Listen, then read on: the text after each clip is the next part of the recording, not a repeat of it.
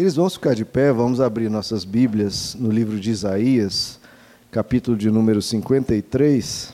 Isaías, capítulo de número 53, é o capítulo que eu tenho estudado aqui com vocês, sobre a vida de Cristo aqui na terra, o que ele fez por nós e o que ele nos deixa de ensino e de exemplo também. Isaías, capítulo de número 53. Vamos ler os versos 3 e 4, queridos. Isaías 53, verso 3 nos diz assim: Foi desprezado e rejeitado pelos homens, um homem de dores e experimentado no sofrimento.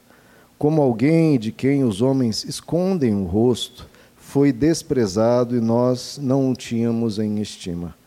Certamente ele tomou sobre si as nossas enfermidades e sobre si levou as nossas doenças. Contudo, nós o consideramos castigado por Deus, por Deus atingido e afligido. Só até aqui, queridos. Vamos orar? Senhor nosso Deus, pedimos a tua graça nessa manhã, Senhor. Que o teu Espírito venha, Senhor, sobre nós, no interior de cada um aqui. Que o Senhor possa produzir a tua boa obra, falar conosco, Senhor, nos edificar. Cada um veio aqui e não veio em vão. Precisamos da tua graça, precisamos olhar para o teu rosto e receber de ti a tua graça, a tua instrução, a tua sabedoria. Fala conosco nesta manhã, Senhor. Te pedimos em nome de Jesus. Amém. Podem se assentar, queridos. Quero que vocês analisem comigo esses dois versos. Vocês podem ler aí comigo novamente. Olha o que o verso 3 nos diz. Ele foi desprezado e rejeitado pelos homens um homem de tristeza e familiarizado com o sofrimento. Olha que interessante. O nosso Deus, quando veio na terra, ele não fugiu do sofrimento, não distorceu as leis da vida, né? não quebrou as regras do jogo para vir aqui passar ileso, passar pela vida sem sofrimento, sem problemas, sem dificuldades, sem dilemas, sem desafios. Não, ele não apenas sofreu como algo muito esporádico, algo que ele passou uma vez ou outra na vida. Não. Jesus passou aqui na terra e sofreu e foi familiarizado com o sofrimento. A palavra aqui no hebraico, onde está escrito sofrimento, é macob. Que essa palavra macob aparece também no verso 4, onde está dito aí: certamente ele tomou sobre si as nossas enfermidades e sobre si levou as nossas doenças. Onde está escrita a palavra doenças é a palavra macobe. Eu não sei por que o tradutor traduziu aqui como doenças. Porque é exatamente a mesma palavra do verso 3 que diz familiarizado com o sofrimento. Então a tradução que me parece mais adequada aqui, ele tomou sobre si as nossas enfermidades e sobre si levou as, os nossos sofrimentos. Ou seja, todo o sofrimento que qualquer ser humano passa, ele também levou sobre si.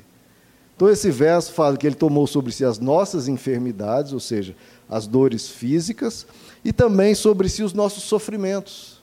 Existe a enfermidade, que é uma dor física, é uma dor do corpo, e existe o sofrimento, que já é uma dor psicológica, uma dor da alma, uma dor da mente, tudo pelo qual Jesus passou. Inclusive, essa é a tradução tá, da versão católica das Escrituras, fala, levou sobre si os nossos sofrimentos.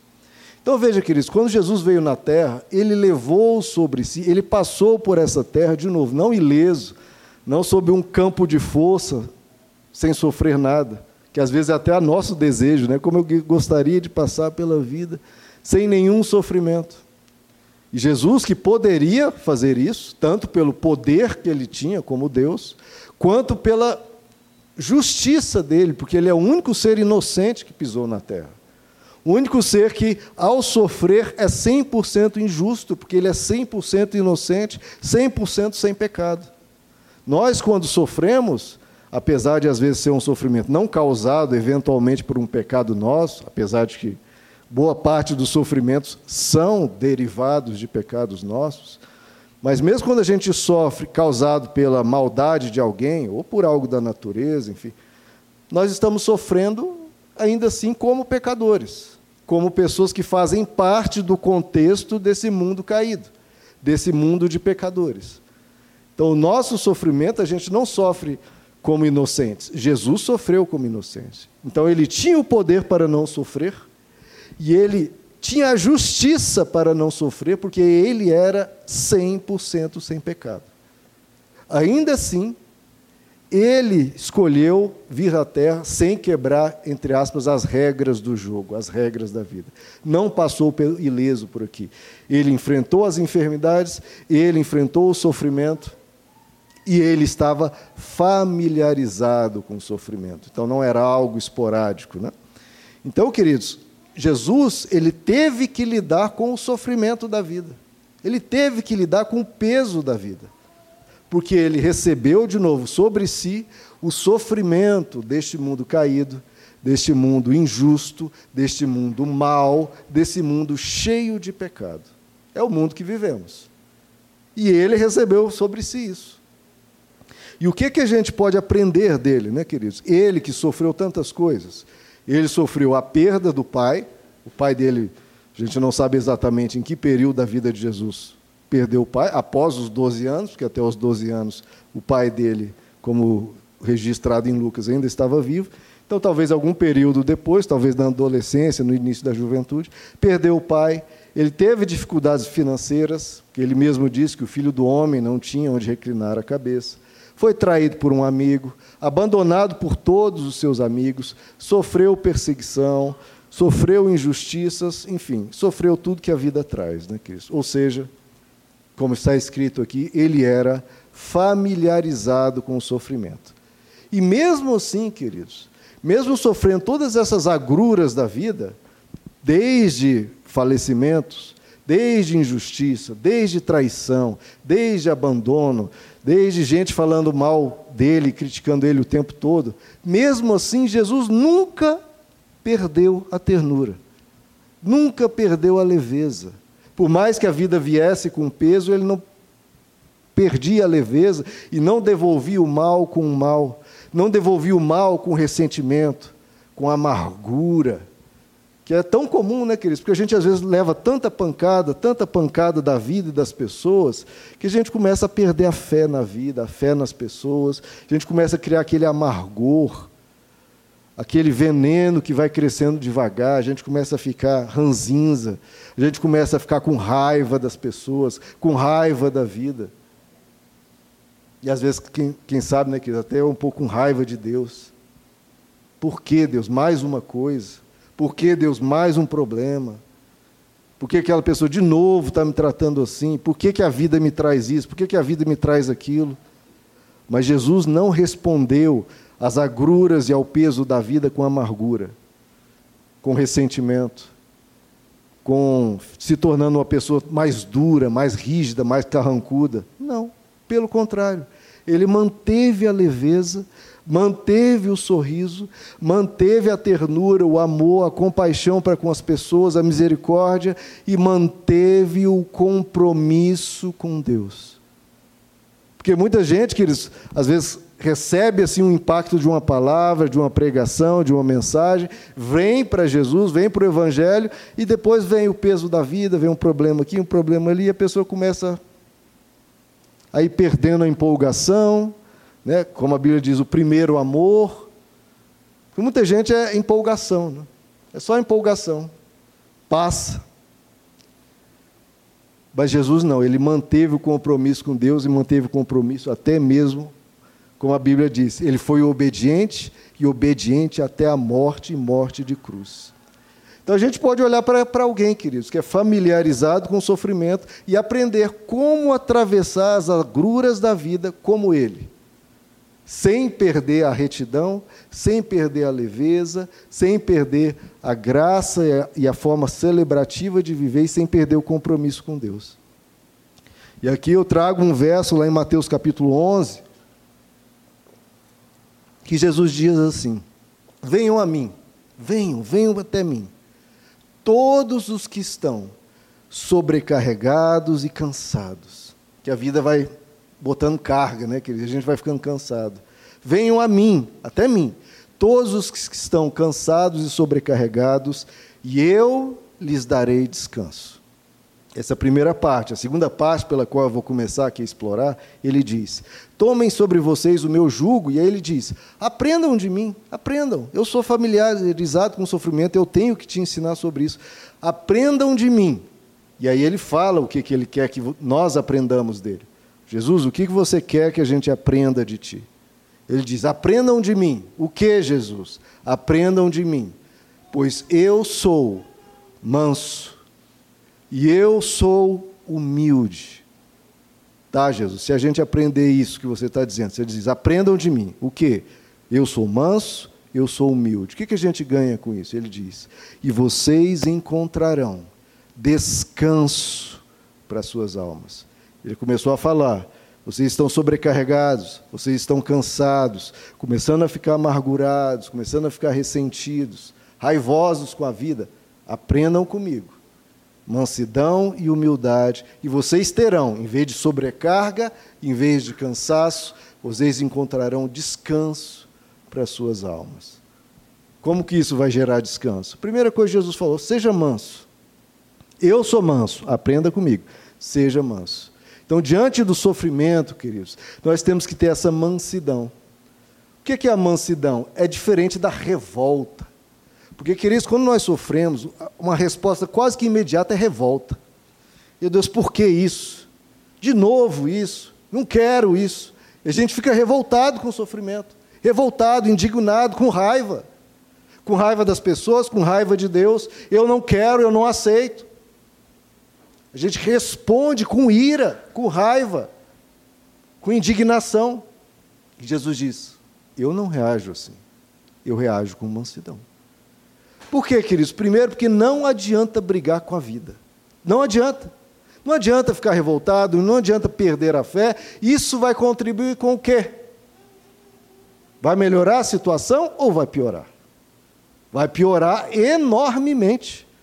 Se você perde a fé, você perde um alicerce, perde o seu desabafar com Deus, a sua oração, a sua confiança. Se você fica revoltado de novo, você cria só Raiva se torna uma pessoa ranzinza, carrancuda, mal-humorada. Adianta do que brigar com a vida? Adianta do que gritar, eu não aceito? Igual uma certa vez eu estava aqui no, num velório, e num velório do lado tinha uma pessoa gritando, gritando bem alto mesmo, bem revoltado. Eu não aceito, eu não aceito, eu não aceito. Irmão, aceitando ou não, faz parte da vida. Eu perdi meu pai há quatro anos atrás, eu poderia berrar, eu não aceito, eu não aceito, e essa dor ia prolongar, essa dor ia ficar pior, ia ficar mais pesada, ia trazer mais dano à minha alma, ia talvez tirar leveza, ia tirar humor, ia tirar alegria com a vida. Não adianta brigar com a vida, queridos. Nós temos que ter a atitude de Jesus, de mansidão. Todos nós aqui sabemos, perderemos familiares, perderemos amigos. Muitas vezes mentirão para nós, muitas vezes nos abandonarão.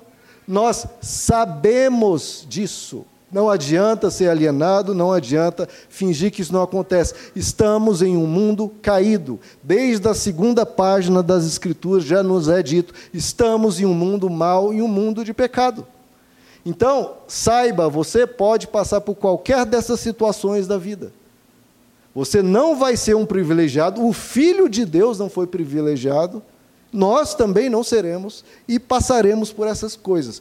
E você escolhe como você passar ou não, você não escolhe. Você vai passar. Agora, como você vai passar é uma escolha sua ou com mansidão, ou com revolta, briga, raiva, chutando o barraco. Não, vou abandonar Deus, vou abandonar a retidão, quer saber, eu vou mais é fazer o mal, não quero saber de nada, eu vou é descontar nas pessoas que fazem o mal para mim, vou fazer também. Estou cansado de sofrer. Não, meu irmão, seja manso. É melhor, você vai sofrer menos. Menos. Se você não brigar com a vida. Porque você brigar não vai mudar nada. Você pode é se proteger, pode se precaver, pode evitar pecar, porque o pecado traz boa parte do nosso sofrimento, pode se apegar a Deus em oração, para que de muitas coisas ele te guarde, mas de novo, não vai passar ileso, porque o próprio Jesus disse: meu querido e minha querida, ele foi honesto, sincero e não nos enganou. Ele disse: Neste mundo vocês terão aflições, terão sofrimentos, terão macobe. Ele foi familiarizado com o sofrimento, ele passou por aflições. Neste mundo tereis aflições. E o que ele falou, queridos? Diante do sofrimento que bate, que bate, que bate.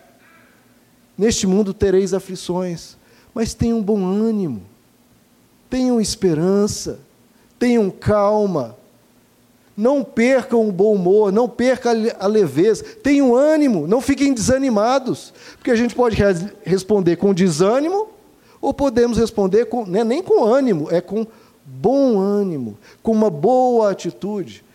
Passei por outros sofrimentos, vou passar por mais esse, vou atravessar, vou vencer e vou manter um coração grato, um coração leve, um coração bem-humorado, vou manter meu bom ânimo, sim, Senhor. Pode vir sofrimento. Isso você não vai roubar de mim, o meu bom ânimo, a minha gratidão, a minha retidão, o meu compromisso com Deus. Eu, pelo sofrimento, não vou me tornar, depois do sofrimento, uma pessoa pior. Se for para mudar, vai ser para melhor. A gente tem que ter essa atitude, queridos, porque é a preservação da nossa alma. E saiba, queridos, de novo essa questão, ah, eu não aceito, e brigar com a vida, brigar com o sofrimento. Existe uma diferença. Eu já expliquei isso aqui várias vezes, e para mim isso é um conceito assim que me ajuda muito, queridos, e é muito esclarecedor. Existe uma diferença entre dor, dor e sofrimento. São muito diferentes, dor e sofrimento. O que é a dor? É o impacto. Veio a mentira, veio uma tragédia, veio uma doença, a dor. Você vai sentir dor, veio a dor.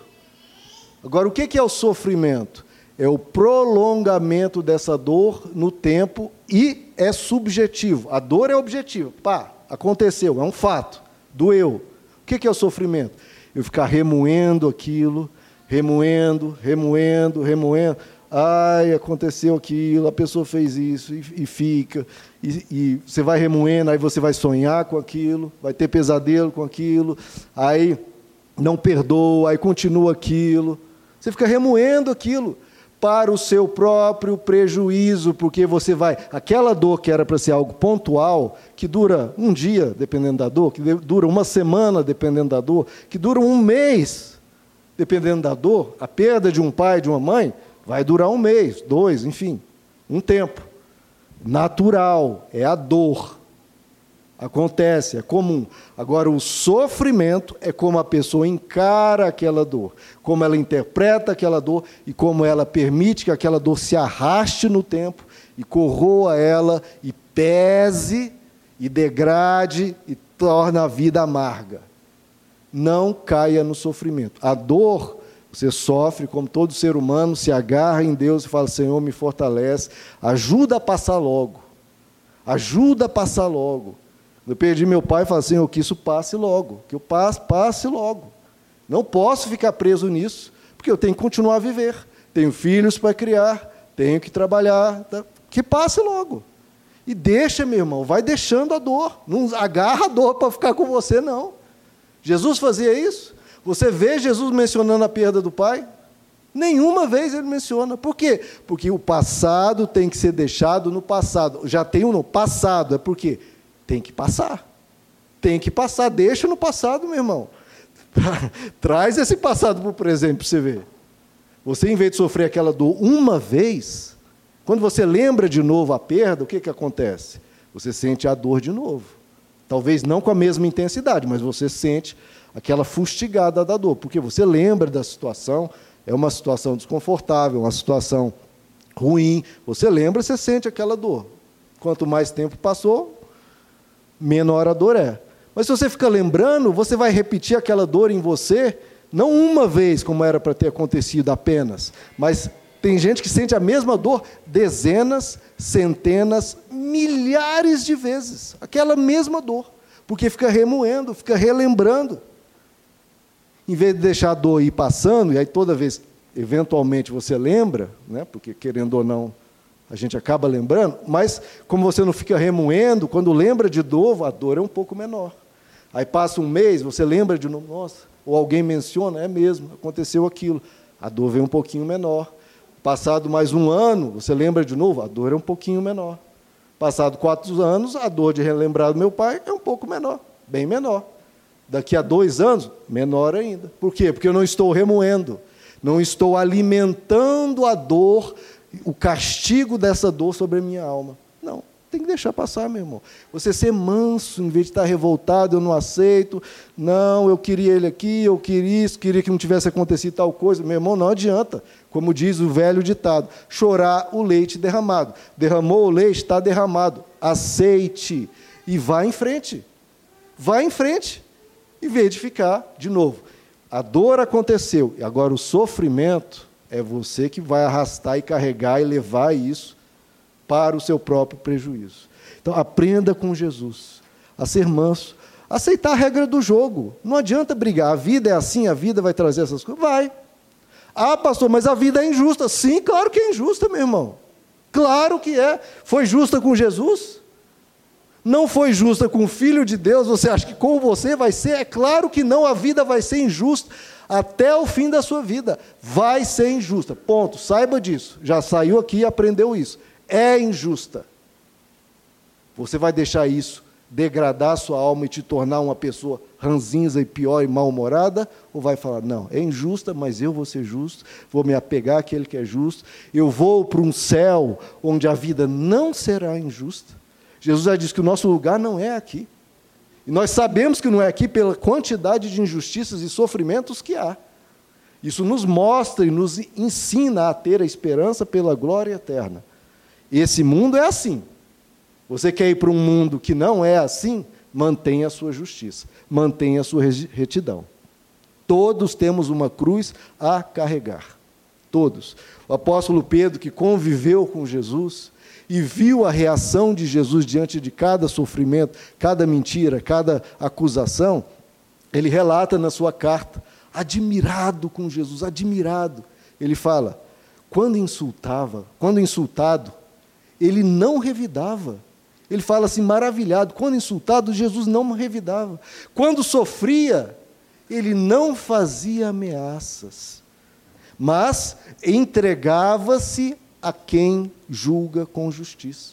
Em vez de ficar ameaçando, brigando, ofendendo, irmãos, não responda ao sofrimento com ameaças, nem, com, nem revidando. Entregue-se àquele que julga com, com justiça. Aí ele diz: vocês têm um pastor e bispo para suas almas, que é Jesus. Não apenas um pastor e bispo espiritual para as atividades religiosas, atividades ligadas né, a Deus e a espiritualidade. Não, ele é pastor e bispo das suas almas. Aprenda a sofrer como Jesus sofreu, com leveza, deixando passar, com mansidão. Seja uma pessoa mansa. Por quê? Porque o manso não revida, o manso não ameaça, o manso se entrega a Deus e confia que Deus proverá. Jordan Peterson é um psicólogo bem famoso aí no YouTube, gosto muito dele. Ele diz assim: se o objetivo da sua vida for felicidade, você tem um problema. Porque, e quando você não tiver felicidade? Que é muito comum na vida. Ah, eu quero muito ser feliz, tudo bem. E no momento da dificuldade, que você não terá essa felicidade? Se o objetivo da sua vida é felicidade, a sua vida não terá sentido nesse dia, ou nesse mês, nesse período.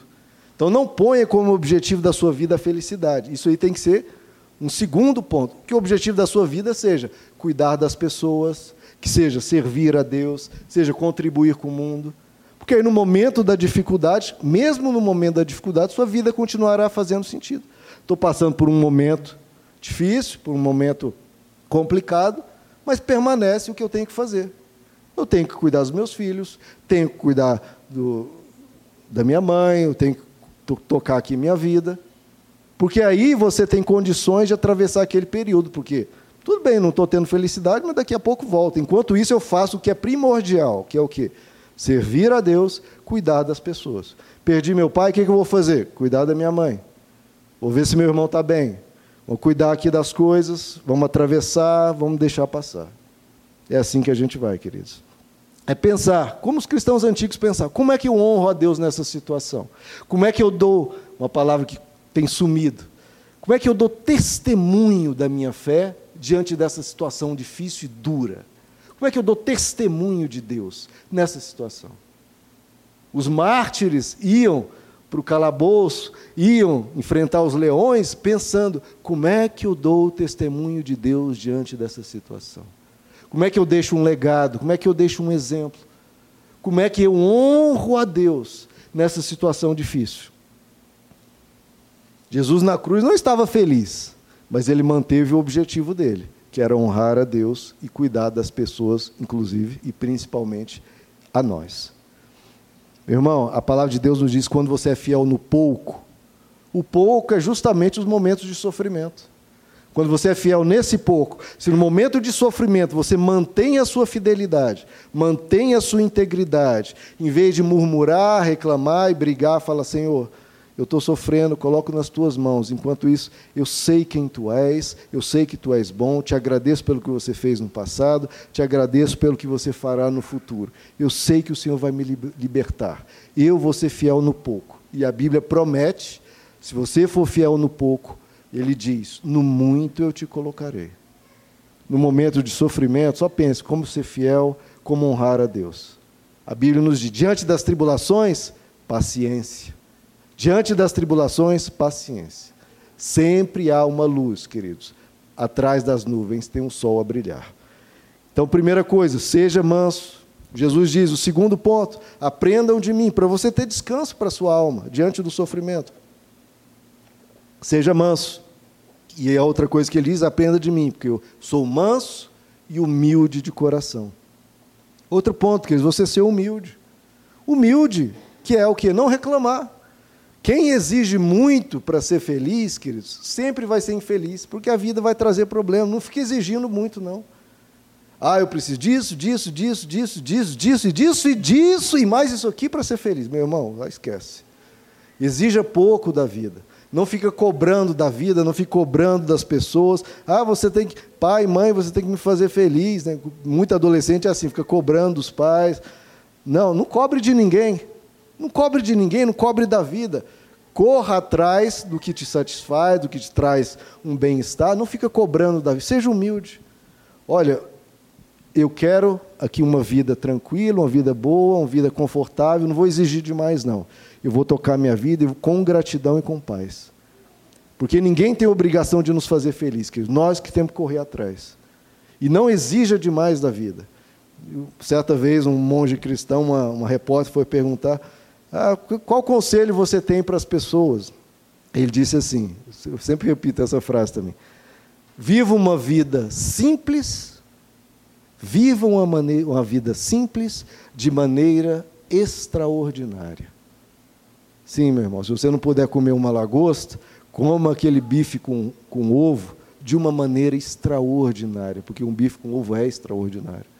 A gente pode viver, às vezes, uma vida simples de maneira extraordinária. Assim como tem pessoas, entre aspas, riquíssimos, com uma vida, entre aspas, extraordinária, vivendo uma vida medíocre.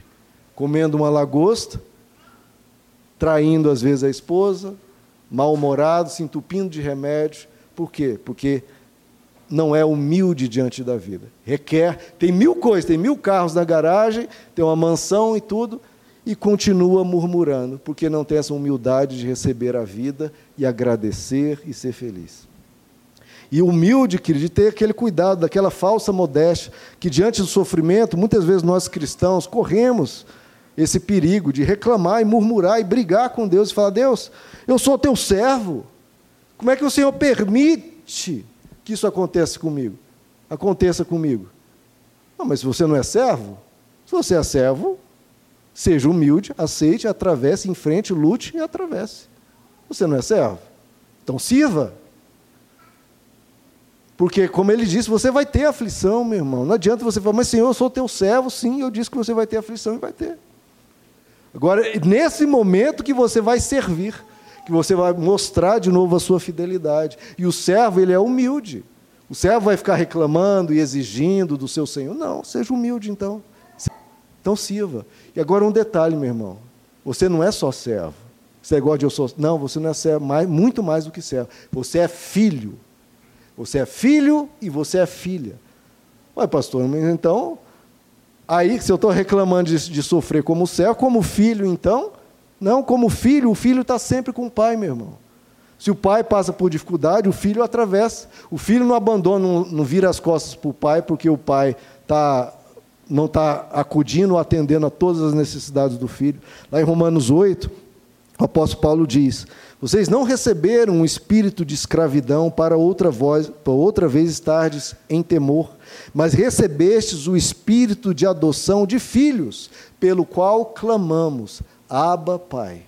E ele diz: O mesmo espírito testifica com o nosso espírito que somos filhos de Deus, não servos, filhos de Deus. O Espírito Santo testifica com o nosso espírito que somos filhos de Deus. E ele diz: e se nós somos filhos, nós somos herdeiros.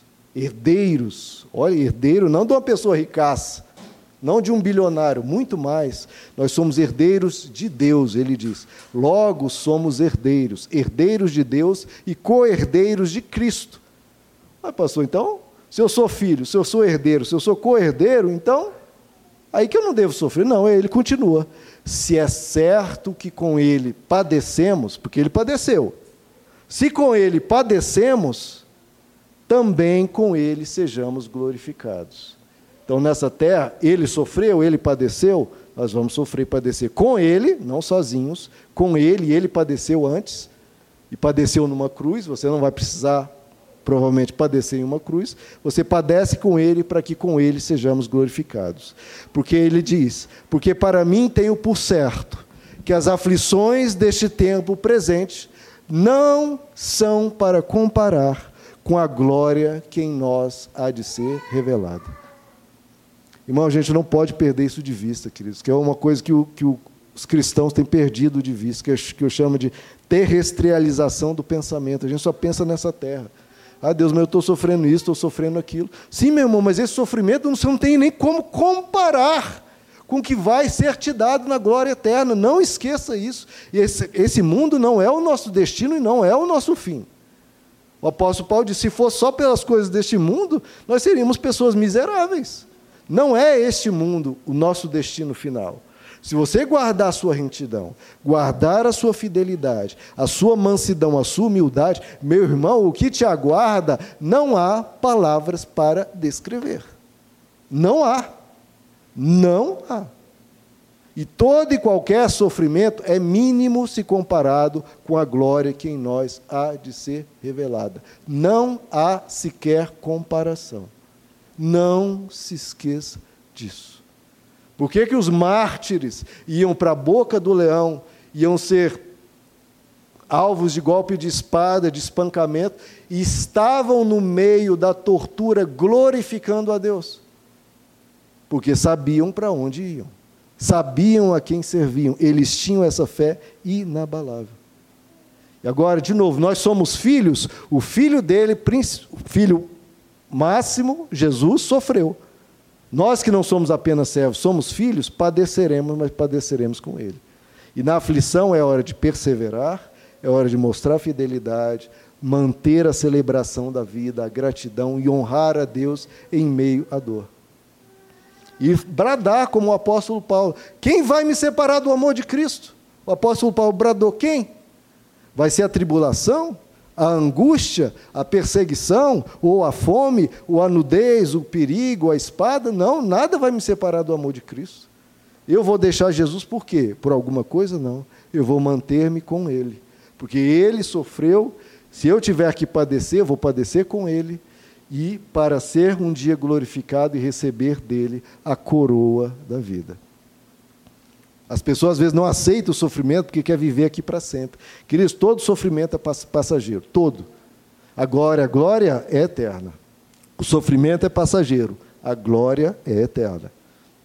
Então, queridos, não deixe nenhum macobe, nenhum sofrimento te separar do amor de Cristo.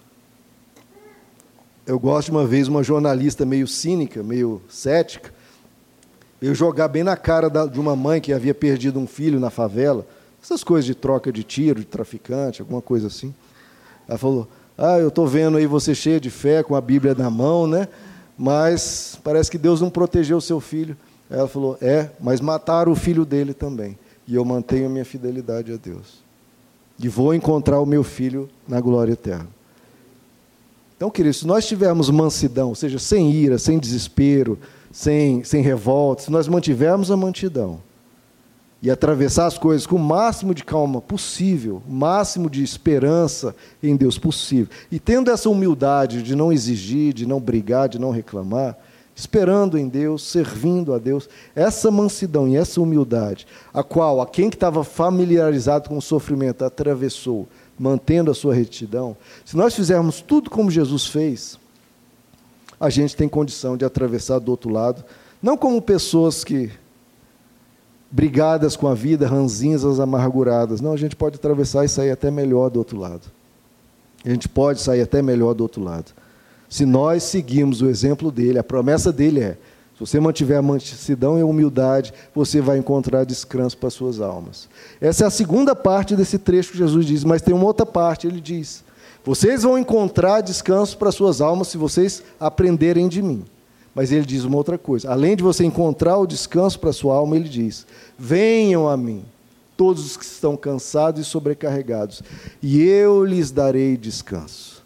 Então são duas partes: você encontra o descanso aprendendo com ele mansidão e humildade, e ele também te dá descanso, se você for até ele.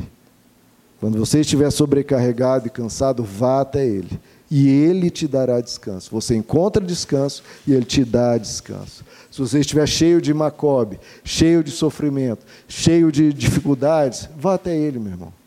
Porque ele vai te dar descanso. Ele vai te dar descanso. O apóstolo Paulo fala sobre isso de uma maneira esplêndida. Ele diz: Eu aprendi, olha o que ele aprendeu, a adaptar-me a toda e qualquer circunstância. Ele diz: Eu sei o que é passar necessidade, o que é passar sofrimento, e eu sei o que é ter fartura. Eu aprendi o segredo, olha só, o segredo de viver contente em toda e qualquer situação. Qual é o segredo, apóstolo Paulo? Estar contente em toda e qualquer situação. Ele diz: seja bem alimentado, seja com fome, tendo muito ou passando necessidade. Ele diz: eu tudo posso naquele que me fortalece. Eu tudo posso naquele. Como é que você atravessa tal sofrimento, tal tragédia, tal dificuldade? Claro, guardando-me com mansidão, sem revolta, sem briga, mantendo a humildade, não ficar exigindo demais. Todos passaram, Jesus passou, vou ter que passar também. E eu sei que Ele vai me fortalecer. Então a principal força nossa não está em nós. A gente aprende, a gente aprende com as Escrituras várias coisas. Mas quem realmente nos ajuda mesmo, querido, é aquele que nos fortalece. Eu tudo posso naquele que me fortalece. Então é a maior loucura, irmãos. A pessoa, quando passa por uma dificuldade, uma calamidade, ah, vou perder a fé, não quero mais saber de Deus. Meu irmão, é agora que você mais precisa dele. É agora que ele poderia te fortalecer para você atravessar essa dificuldade. Eu tudo posso naquele. Agora que eu vou me agarrar a ele mesmo. Agora que eu vou desesperado, falar Senhor, me fortalece, porque eu preciso de ti.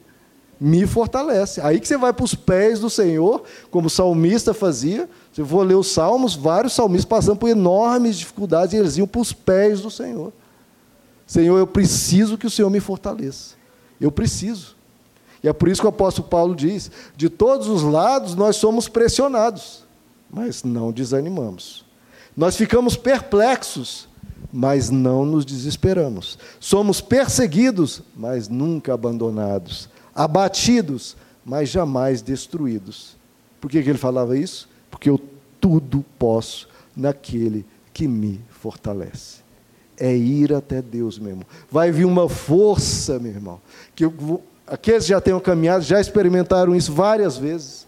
Não esqueça disso. Porque a gente fica tão sem força, fica tão fraco, tão abatido, meu irmão, que a gente, meu Deus, como é que eu vou sair disso? E você vai até Deus e vem uma força, você não sabe de onde. Vem um alívio, você não sabe de onde. Não tem como explicar, meu irmão. Mas vem um consolo, vem um conforto, vem uma força, porque Deus se faz presente. Ele se faz presente. É no momento da tribulação que você vai ver o tamanho da força do teu Deus. É que o Deus diz, o apóstolo Paulo diz: quando eu sou fraco, aí que eu sou forte. Porque quando eu sou fraco, não tem força nenhuma, vem uma força do alto que me ampara, me fortalece.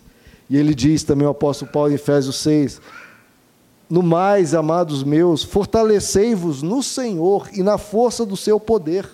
Tomem a armadura de Deus para que possais resistir no dia mau e, havendo feito tudo, ficar firmes. Então, no dia mau, que, pastor, o que, que eu faço nesse dia mau? Como é que eu resolvo isso? Às vezes nós, pastor, não temos uma solução, porque demanda tempo, demanda é, circunstâncias, pessoas agindo, a sua atitude, a gente dá, às vezes, algumas orientações, mas resposta pronta para, às vezes, os dilemas grandes da vida, nós não temos. Que, que a gente faz então? Para resistir no dia mal, você toma a armadura de Deus. Você se reveste de Deus para você ficar firme. Para você, no dia mal, ficar firme. É o que a Bíblia nos diz: fortaleça-se no Senhor e na força do seu poder. Porque é Ele que nos consola, é Ele que nos fortalece, é Ele que nos vai dar amparo, é Ele que vai dar libertação. Não sou eu, não é o pastor, é Deus que vai prover uma solução, é Deus que vai te fortalecer, é Deus que vai caminhar com você, e Ele vai te dar a mão, você vai andar de mão dada com Ele e Ele vai te fortalecer. Isso é promessa dele e é promessa que Ele sempre cumpre. Te livrar de tudo, Ele já disse que isso não é promessa. Vai te livrar da maioria, meu irmão. Porque se Ele não nos livrasse da maioria, coitado de nós, te livra da maioria. Promessa dele não é que você vai passar aqui ileso. A promessa é: ele vai nos fortalecer. Isso é promessa. Que ele vai estar com você. Isso é promessa. Inclusive é um dos nomes dele que nós cantamos aqui. Ele é Manuel, Deus conosco. Ele não te abandona, ele não te deixa só. Ele vai estar 100% contigo. Você não vai passar, meu irmão, um segundo sozinho. Ele vai estar com você e vai te fortalecer, porque Ele te ama e se compadece de nós. Lá em Hebreus 4 nos diz que nós temos um grande sumo sacerdote, Jesus, Filho de Deus, que penetrou no céu e não temos um sumo sacerdote que não possa compadecer-se das nossas fraquezas. Ele não nos deixa, queridos, porque Ele se compadece das nossas fraquezas. Portanto, Ele diz: chegamos, pois, cheguemos, pois, confiadamente ao trono da graça, para que possamos alcançar misericórdia e achar graça, a fim de sermos ajudados em tempo oportuno. Ele sofreu, sabe o que é sofrer. Ele não é aquele Deus que nunca sofreu, não. Ele é Deus que sofreu. Por isso, Ele tem como se compadecer das nossas dores. Porque ele sofreu, ele sabe o que é sofrer. E por isso ele olha para a nossa dor, não como alguém distante da nossa dor, não, como alguém que sofreu. Ele olha para a tua dor, uma dor que ele igualmente sofreu, tem compaixão de nós, se compadece e nos ajuda. Por isso ele diz: Não andeis ansiosos por coisa alguma.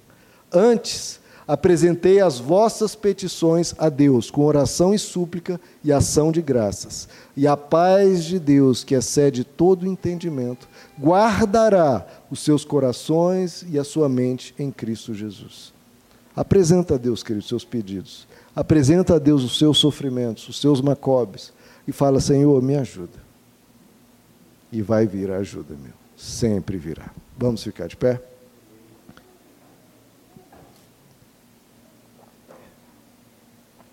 Queridos, nele nós temos exemplo de mansidão diante do sofrimento. Imagina na cruz, ele poderia estar ofendendo a todos nós. Vocês pecaram e eu estou aqui sofrendo por causa do pecado de vocês. Poderia nos insultar, poderia revidar, poderia, como ele disse para Pedro, eu posso pedir ao meu pai e ele envia uma legião de anjos aqui e acaba com tudo. Ele não revidou na cruz, ele dizia: Pai, perdoa todo mundo aqui, perdoa, porque eles não sabem o que fazem. Imagina, irmão, diante de cada sofrimento a gente fala assim: eu perdoa essa pessoa, ela não sabe o que faz. Olha só, você não fica com raiva, não fica com revolta, não fica com ira, não guarda mágoa, não guarda. Não, perdoa, Senhor, aquela pessoa me feriu, foi, ela foi errada, pisou na bola, mas perdoa, Senhor, ela não sabe o que faz, Deixa ela, quem sabe um dia ela aprenda de ti. Se a gente reagir com mansidão na vida, queridos, como Jesus, sem revidar, com mansidão e com humildade. Senhor, eu sofri, o Senhor sofreu e sofreu muito mais. Eu aceito isso, vou procurar passar por isso quanto antes, não sofrer tanto, não guardar mágoas, não guardar esse sofrimento, não ficar remoendo, não ficar ressentido. Vou atravessar isso como Jesus, com mansidão e humildade. E além disso, vem uma força do céu, queridos.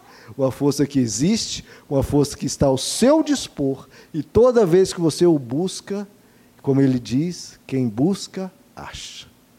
Pedi e recebereis. Buscai e achareis. Batei e abri-se-vos-á. Queridos, aquele que morreu na cruz se compadece da nossa dor e vem ao nosso socorro. Vamos orar, queridos? Queria que você colocasse diante de Deus se tem algo, algum sofrimento, seja do passado que ainda te persegue, algum sofrimento, alguma causa de dor, alguma coisa, alguma mágoa, algum ressentimento, algo que alguém te machucou, ou algum falecimento, alguma dor do passado ou do presente que você esteja atravessando. Uma dessas dificuldades e sofrimentos da vida, meu, apresenta a Deus. Apresenta a Deus pedindo graça e força, que Ele te fortaleça e pedindo que Ele te livre o quanto antes, não sabemos o quando, mas colocando nas mãos dele e pedindo ajuda. Vamos orar a Deus por isso. Senhor amado, essa vida é dura, Senhor. Essa vida tem injustiças, tem sofrimentos. Cada um aqui já sofreu, Senhor. E cada um aqui tem sofrido e pedimos a tua graça sobre cada vida aqui. Cada vida veio aqui, Senhor, isso não é coincidência. Essa palavra veio para cada um aqui. O Senhor que se compadece do nosso sofrimento. Olha para o sofrimento do teu filho, da tua filha, Senhor. Olha para o sofrimento da alma do teu povo. Para esse Macobe, Senhor, que nos castiga e nos aflige. Nos dá alívio, Senhor. Nos dá consolo. Nos ampara, Senhor. Seja o Senhor abrigo. Seja o Senhor refúgio. Seja o Senhor bálsamo para as nossas almas. Pedimos a tua graça, Senhor, para fortalecer o teu povo nos dá, Senhor, essa armadura, para que possamos resistir, para que possamos permanecer de pé, para que possamos caminhar, para que possamos manter a nossa vida e a nossa retidão. Ajuda cada um aqui, Senhor. Nós precisamos da tua força. E é contigo, Senhor, que nós podemos tudo. É contigo que podemos atravessar. Limpa o nosso coração, Senhor, de toda mágoa, de todo ressentimento, de todo sofrimento. Limpa, Senhor. Vem passando com teu espírito sobre a alma de cada um e vai limpando as marcas do passado, as manchas dos erros que foram cometidos contra nós ou que nós cometemos. Limpa nossa alma, Senhor, porque o Senhor é pastor e bispo de nossas almas. Limpa-nos, Senhor. Limpa para que nós sejamos pessoas que não carregam esse peso, sobrecarregadas, não, mas leves levantadas e fortalecidas pelo Senhor. Senhor, que a tua mão poderosa toque na nossa alma, toque no nosso coração, toque na nossa mente. Arranque, Senhor, os traumas, arranque as dores e livra, Senhor, liberta cada um aqui, para não sermos escravos desses sofrimentos e desse passado. Liberta, Senhor, de toda e qualquer lembrança que nos corrói, que nos prende, que nos aprisiona, que pesa, liberta-nos, Senhor, de toda e qualquer opressão do passado ou trauma. Lava nossas almas, Senhor, lava, lava. E nos ajuda a aprender a viver contigo. Senhor, a tua palavra prometeu que nós encontraríamos descanso se seguirmos o teu exemplo. E que o Senhor nos daria descanso se fôssemos até o Senhor. Nós confessamos que estamos sobrecarregados e cansados e viemos aqui buscar a tua face. Que o teu descanso venha até nós e a nossa alma receba de ti a tua leveza e a tua graça. Pedimos, Senhor, humildemente, em nome de Jesus. Amém. Amém, queridos. Receba de Deus, queridos, essa graça, essa força. Você tem força nele. Você tem força nele para enfrentar o que vier. Porque ele não permite que você seja tentado acima das suas forças. Ele não permite. Ele vai te dar graça, meu irmão.